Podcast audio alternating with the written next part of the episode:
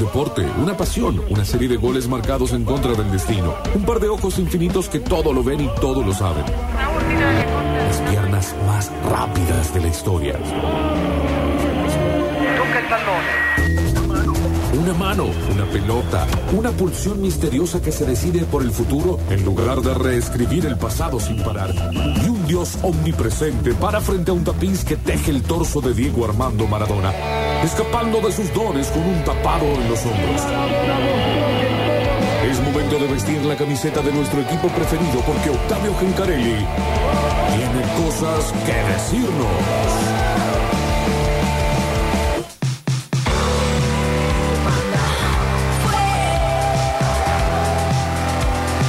Bueno, con esta cortina tan europea.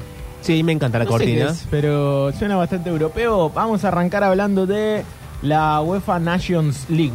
Sí, ¿qué tal? es, eh, un torneo de países, de selecciones europeas, que se está jugando hace un par de años, en el que se busca de alguna forma resolver los problemas competitivos de mm, los cruces europeos de naciones de hace un par de años y empezar a armar una especie de ligas con descensos para después ordenar lo que son las eh, eliminatorias hacia el mundial. Es decir, hay un montón de países como, qué sé yo, Macedonia, San Marino, que no compiten tanto y de alguna forma, en teoría, lo que dicen desde UEFA es como que perjudican un poco la competitividad de las eliminatorias. Para no dejarlo fuera del mapa, que es lo sería ex- excluirlos y estaría muy mal, decidieron armar este tipo de torneos en los que descienden y ascienden países. Es raro, ¿no? Pensarlo de esa forma, pero está sucediendo. Está jugando una semifinal España frente a Italia. El otro día hablábamos de la otra semi que había sido Países Bajos frente a Croacia, dos rivales de la selección argentina en el Mundial. Ganó Croacia con un Modric interminable, ganó 4 a 2. Demuestran que Croacia sigue siendo un equipo muy competitivo, muy bueno. Aunque le quisieron bajar mucho el precio porque Argentina lo goleó 3 a 0. Y entonces, eh, al final Croacia no era. No, sigue siendo un equipazo. eh, y eso habla muy bien de la selección argentina, que lo derrotó muy bien, categóricamente en semifinales. Eh, Croacia se metió en la final entonces de esta UEFA Nations League y espera por España e Italia, que están igualando 1 a 1. En Holanda se está jugando. Eh, 1 a 1 España-Italia. Abrió la cuenta Pino para España con un error de Chiellini, ¿no? En salida. Lo estaba viendo Juan. Y eh, Ciro Inmóvil de penal lo empató para los Tanos. Eh, debe resolverse lógicamente para saber quién va a ser el rival de Croacia en la final de la UEFA Nations League. Pero decíamos que hubo descensos y ascensos en esta liga de países. Y por ejemplo, uno de los que descendió de los grandes nombres que podríamos contar es Inglaterra. Es decir, Inglaterra va a jugar en la B de países de Europa. Ahí está. Eh, y por supuesto se espera por el eh, gran campeón que tiene esta eh, ¿Qué, qué es esa? esta UEFA Nations League que tiene grupos eh, parecido al formato de mundial eh, y después terminan eh, en formato copa y allí en semi decimos Croacia o mejor dicho en la final espera por el que gane en este partido que se está jugando hoy por hoy el único partido me parece para ver eh, en materia de, de- de fecha FIFA en este momento. Más allá de que se fueron dando algunos partidos. Por ejemplo, hoy jugó la selección argentina. ¿Quieren que arranquemos con eso? Sí, Bueno, ¿qué pasó muy con eso? A las 9. A las 9 jugó Muy la temprano. escaloneta. Eh, sí, el Diego diría a, a las 9 yo. Sí, no, A, yo- a Putin. conmigo no me cuenten. levanto. Eh, pero bueno, se, nos levantamos para ver la selección argentina, la escaloneta, fue un buen motivo. Y la verdad que jugó muy bien, ¿no? Más allá de que eh, Australia jugó un partidazo para mí. Yo pensé que iba a ser un Australia mucho menos competitivo que el del Mundial. Y terminó haciéndole un partido re interesante a la Argentina. Un planteo aún más osado que en el Mundial. Es decir, salió a presionarlo arriba, bien alto. Argentina le hizo un gol al minuto 19 segundos. Fue el gol más rápido de la carrera de Messi. No eh, por ahí algunos lo confundían con el gol más rápido de la historia de la selección argentina. No, el gol más rápido de la carrera de Messi. Y hay un dato que es eh, tremendo de, de esto, Atención al dato. que es que Messi convirtió en todos los minutos de un partido de fútbol. O sea, hay goles de Messi en absolutamente todos los minutos. Minuto 1, minuto Del 1 dos. al 90. Del 1 al 90. Eh, y está dando vueltas la imagen con la cantidad que hace en determinados minutos. Y no deja de sorprender la cantidad de goles que hace pasando los 80 minutos. eh, es decir, en los momentos de Más trámite críticos. críticos. Más desgaste físico. dramáticos, tal cual. Eh, habla de lo fenómeno competitivo que es. Y bueno, todo lo que se vino hablando en estas últimas semanas de su pase al Inter de Miami, a un fútbol mucho menos competitivo como es el de los Estados Unidos. Eh, y él demostrando que sigue estando en un nivel superlativo. Porque le bastaron un minuto y 19 segundos para marcar la diferencia en un partido de nivel mundialista. Porque fue octavos de final del mundial. De hecho, fue lindo por ahí volver a ver el partido. Hay algo que sucede también con el tema camisetas, me parece. Argentina todavía está usando la indumentaria del mundial y Australia también. Entonces, Ah, ah, es un partido como que, que te hace acordar mucho. a- Aparte de la cantidad de jugadores que repitieron eh, en ambos equipos. Realmente todavía no soltamos mucho del mundial. Y bueno, fue una especie de resaca de la Copa del Mundo este que se jugó hoy en Beijing. Vamos a escuchar el gol de la Argentina, el primero, el de Leo, el más rápido de su carrera como profesional, en la voz de Tommy Cepeda, que estuvo junto a Maxi Molina y Nacho Alcántara, eh, haciendo este servicio especial de la cadena del gol con la victoria de Argentina en Beijing en esta fecha FIFA frente a Australia. La puta madre más Argentina. La pelota por la mitad de la cancha, la viene buscando Bacus, va el número 20, tira atrás, juega para Harry Soutar. Balón del número 19 entregando para Robles.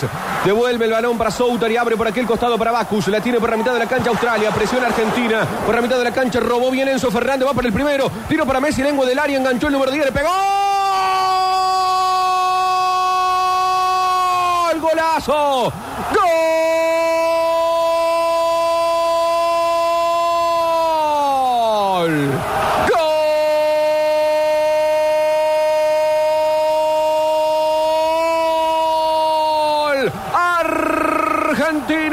El mejor del mundo, Lionel. Agarró la pelota en la lengua del área, enganchó a uno, levantó la cabeza, puso en su objetivo en el ángulo superior derecho del guardameta Ryan. Pelota con una gamuza, le pegó desde la pierna zurda. Messi la acomodó al costadito del palo, nada que hacer para el arquero Ryan. Fue la presión alta de Enzo Fernández que dio efecto. Tiró para el mejor del mundo que resolvió como lo es. El crack fenomenal, fantástico, el número 10 Messi. En cualquier liga seguirá siendo el más grande de todos. La agarró el capitán, la acomodó de zurda. Señoras y señores, dos minutos del primer tiempo. Ganamos 1 a 0 frente a Australia. ¿Quién si no? El mejor del mundo, Leo Messi. Ahí estaba el relato del Tommy Cepeda y la victoria de Argentina. Después Pesela hizo el segundo en un lindo gol, un centrazo de De Paul. eh, allí desde el córner, donde empezó a hacer muchos goles Argentina, ¿no? De salidas de córner. De hecho, así eh, marcó el primero Messi en la victoria del Mundial frente a Australia. Eh, para mí un punto a tener en cuenta para esos que les gusta la estadística de cómo se generan las chances también el equipo argentino, que eh, más allá de que decíamos, eh, Australia le hizo un partido y un planteo muy interesante, fue superior, ganó bien, sigue estando en, me animaría a decir, un estado de gracia el seleccionado argentino. El fútbol se encarga de, mm, bajarte a tierra todo el tiempo, ¿viste? Entonces veremos cuánto dura esto. Pero es hermoso, realmente la, selección argentina está jugando bien, suelta, más allá de que hubo algunas imprecisiones.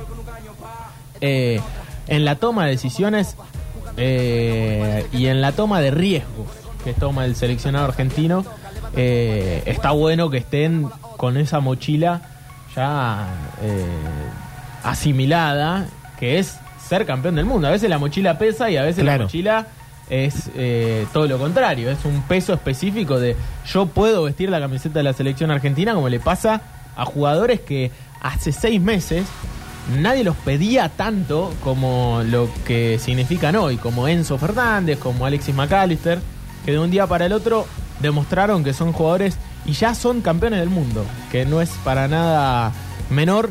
Argentina aparte, lo decíamos el otro día, está haciendo esa Brasil de los 2000, es una camiseta que empezó a vender en todo el mundo, no solamente por Messi, sino por ser campeón del mundo, entonces todo Beijing, todo China estaba viviendo un acontecimiento, o el- la parte futbolera, pasa que China es tan grande, con eh, lo que significa que la selección esté jugando allí, las imágenes no dejan de sorprender de cómo se recibe al equipo, cómo está el aeropuerto cuando llegan los jugadores. Realmente es eh, impactante y eso está muy bueno. ¿Qué, qué pasó con Garnacho al final? Jugó, jugó Garnacho, eh, debutó en la selección argentina, jugó un par de minutos, no tuvo un debut eh, desorbitante, intentó el mano a mano, es un jugador que se va a tener que eh, ir adaptando a, a vestir la camiseta de la selección que pesa más que la del cualquier equipo europeo. Claro. Eso hay que tenerlo en cuenta. No es que el Manchester United es más pesada que la camiseta argentina. No, para nada. Eh, por más que sea un equipo grande. Así que lo va a tener que ir asimilando. Es muy pesada la camiseta de la selección, pero es un jugador que demuestra en cada gesto eh, jerarquía y, y hay una soltura que tiene el futbolista menor de 20 años que quizá con el tiempo un poco se pierde, ¿viste? Yo extraño ver al Messi de 18, 19 años, porque tenía algo de, de inocente a la hora de agarrar la pelota y salir siempre para Claro. adelante y por ahí no tener tanta la experiencia de controlar los tiempos y el juego. Eh, más del potrero, de, de- de querer ir a buscar el gol todo el tiempo, bueno, eh, le va a dar eso a la selección argentina, que es muy bueno. Como decía ayer, eh, hay muchos futbolistas en la sub-20 de Argentina que pueden jugar ya en la selección mayor, lo están demostrando. No es solamente Garnacho, Garnacho tiene una narrativa especial, es hijo de una argentina Sí. y toda su familia materna es argentina. Entonces ya eso genera, por más que haya nacido en Madrid, él se siente muy argentino desde, desde chico, desde niño, y eligió jugar en la selección argentina. Aparte está jugando en un equipo top y tiene un carisma especial, Garnacho. ¿no? A la hora de jugar, a la hora de festejar los goles. Eh, más parecido siempre se lo compara con Ronaldo, ¿no? Porque aparte salió, eh, o mejor dicho, de muy joven estaba jugando en el Manchester United, Sí. donde Ronaldo después del Sporting Lisboa brilló. Ahora, eh, ¿yo tengo mal el registro o a principio de año, mm, o, o no, quizá más, más, eh, más anterior a eso, un poco lo odiaban? ¿A Garnacho? Sí, había como un consenso, eh, como que se la, no sé si era como que se la creía, como ese, ese discurso de que, estaba demasiado arriba. Sí, puede ser. O sea, no sé si Creo que lo he escuchado pero- acá mismo, el único momento en que escucho programa de deportes es acá, cuando estoy sentado acá. Así que, baja- eh, sí, sí hubo un par de técnicos que le tuvieron que bajar un poco el- la, la espuma. claro. O sea, como que decían que tenía un perfil muy alto, ¿viste? Y era medio more real. Ah, bien, ok, ok. Pero bien, eso también. eh, el ego en futbolistas muy talentosos termina siendo rentable. Es decir, Maradona se creía superior a todos y por eso. eh, Y luego lo era, lo, sí, sí, lo sí. Cristiano Ronaldo, uno puede decir, ah, qué agrandado este tipo, pero realmente el chabón hizo 900 goles. ¿Qué le Claro. vas a decir? Entonces, eh, el tema es eh, cuando el ego es eh, de mm, more real. Claro, cuando el ego no va en proporción al talento, ahí sería un problema. Claro, sí, eh, cuando el ego, exactamente. ¿Te, Eh, te seduce más eh, la, lo que vos llamaste inocencia del el primer arranque joven de un jugador o el profesionalismo, el oficio? Las dos cosas. Para mí, el, eh, porque también disfruto mucho de ver a, a Messi a los 35 años Ok. co- eh, controlarlo todo. Es igual de, de interesante y hay jugadores que, que en el mejor momento de su carrera lo viven arriba de los 30 años, como Modric, por ejemplo. Es, da gusto verlo. Pero bueno, igual eh, en el caso de... Es difícil seguir siendo eh, potente y gambeteador cuando uno supera los 30 años, como es Garnacho hoy. Messi es uno de esos tipos que lo sigue haciendo. Hoy, eh, una, una de las mejores jugadas del partido fue él gambeteando jugadores en mitad de cancha. eh, y no lo estaba haciendo en tres cuartos, lo estaba haciendo en velocidad, que no lo hacen tipos de arriba de 30 años. Eh, ¿No lo hacen por una cuestión física o por una cuestión de espíritu? Física, física. Ah. El fútbol es muy físico eh, en este momento y es muy difícil para un tipo de 34 años competir contra tres volantes centrales de 25. Claro. Pero bueno, eh, hay, hay jugadores que lo pueden hacer. Quizá Messi sea uno de los últimos que, que lo haga a ese nivel. Por eso uno lo ve y sabe que podría seguir jugando en cualquier equipo europeo, más allá de su decisión. Eh, no va a jugar el próximo lunes. Argentina juega a las 9 y media en Yakarta frente a Indonesia, la capital de Indonesia, dicho sea de paso. No va a jugar Messi, pero tampoco va a jugar Di María ni van a jugar ni Otamendi. Eh, lo dijo Scaloni y dijo que fue decisión de él. Que se tomen vacaciones. Ok. Eh, de paso, me parece está bien, ¿no? Capaz que él quiere probar otros jugadores. Eh, entonces, está bueno eso también. para y Messi técnico. dijo algo así cuando salió de la cancha hoy que le preguntaron por el Inter de... de vacaciones, ¿no? Claro, sí. Sí, sí, sí, lo dijo concretamente. Y ahora salió una nota con Sofi Martínez, que es eh, la chica que hacía vestuario en eh, TV Pública. Sí. Estaba Gastón Edul en Teis Sport, en TV Pública estaba Sofi Martínez, hizo un laburazo en el Mundial. Está haciendo una serie de notas que están buenas con los jugadores de la selección. Y salió un avance de Messi diciendo, si no hubiese sido campeón del mundo ya me hubiese retirado de la selección argentina. Es algo que un poco que todos medios sabíamos, pero hicimos demencia de que nunca hubiese pasado. Así que, bueno, salió campeón y eso le dio como un envión a Leo para seguir jugando en la selección. Ojalá que ese envión le dure competitivamente hasta el próximo mundial. Falta un montón. Eh, bueno, para eh, hablar un poco de lo nuestro, de lo más terrenal, eh, algunos refuerzos que se empiezan a hablar en el mundo Racing. eh, tiene que reforzarse, obviamente, la academia y se habla de dos volantes. Eh, uno es Nicolás Femia, de Sarmiento de Junín, jugó en Central Córdoba, en Dálmine, y el otro es Abel Bustos, que estuvo en, que está en Atlético Tucumán y también estuvo en Sarmiento de, en Central Córdoba de Santiago del Estero. Así que a seguirlo de cerca, a escucharlo, a quien más sabe de Racing, que es Juan Manuel Espontón, que seguramente tendrá más data, pero está bueno ya que Racing empiece a hablar de refuerzos más allá de Nasta, que es el que llegó el otro día, y del técnico Diego Pozo, que ya está laburando con, con el grupo. Eh, de un poco de lo que tiene que ver con los nuestros, habrá tiempo ahora para que laburen cada uno, ¿no? En, en instituto tiene mucho por laburar. Aparte, eh, hay que decir que tiene un partido terrible para eh, enfrentar a River en el Monumental. Tendrá tiempo para hacerlo. Un Belgrano que también eh, tiene tiempo de laburo. Lo propio para Talleres en esta recta final del campeonato. Eh, será un fin de semana tranquilo porque no habrá fútbol. Sí habrá un partido a seguir el sábado. River Defensa, que es el partido que se suspendió por el fallecimiento de un hincha. Bueno, ese partido se va a terminar de jugar. Es muy interesante ese partido para las expectativas de Talleres, de seguir en carrera por el título. Eh, hoy por hoy River tiene 44, Talleres tiene 40. Pero ¿qué pasa? River no cuenta ese partido. De ganar, River le sacaría 7. Eh, una ventaja bastante grande en la recta final del torneo. En el caso de empate le sacaría 5 y en el, en el caso de que gane Defensa y Justicia serían eh, lógicamente 4 como sucede ahora. En el caso de una victoria de defensa, realmente Talleres me parece que debería pisar el acelerador y sin lugar a dudas eh, ir a por todo. Eh, bueno, habrá que esperar, habrá que esperar a que juegue River y Defensa 21 horas del sábado, así que será el único partido que tendrá el fútbol argentino recordando que hay fecha FIFA. En 70 minutos España-Italia 1 a 1, todavía no sale el rival de Croacia en la final de la UEFA Nations League. Ahora sí, cerramos este bloque de fútbol y esperamos por el Turcayo. Que ya está aquí en los estudios de la emisora. Sí, Viene a ya salvar llegó. el planeta. Sí, anda a saber con qué viene hoy. Vamos, que no hay tiempo, eh. Viene apurando. Sí, sí, sí, sí, metió chispa. Bueno, eh, una canción y venimos con el turco. Pero por supuesto.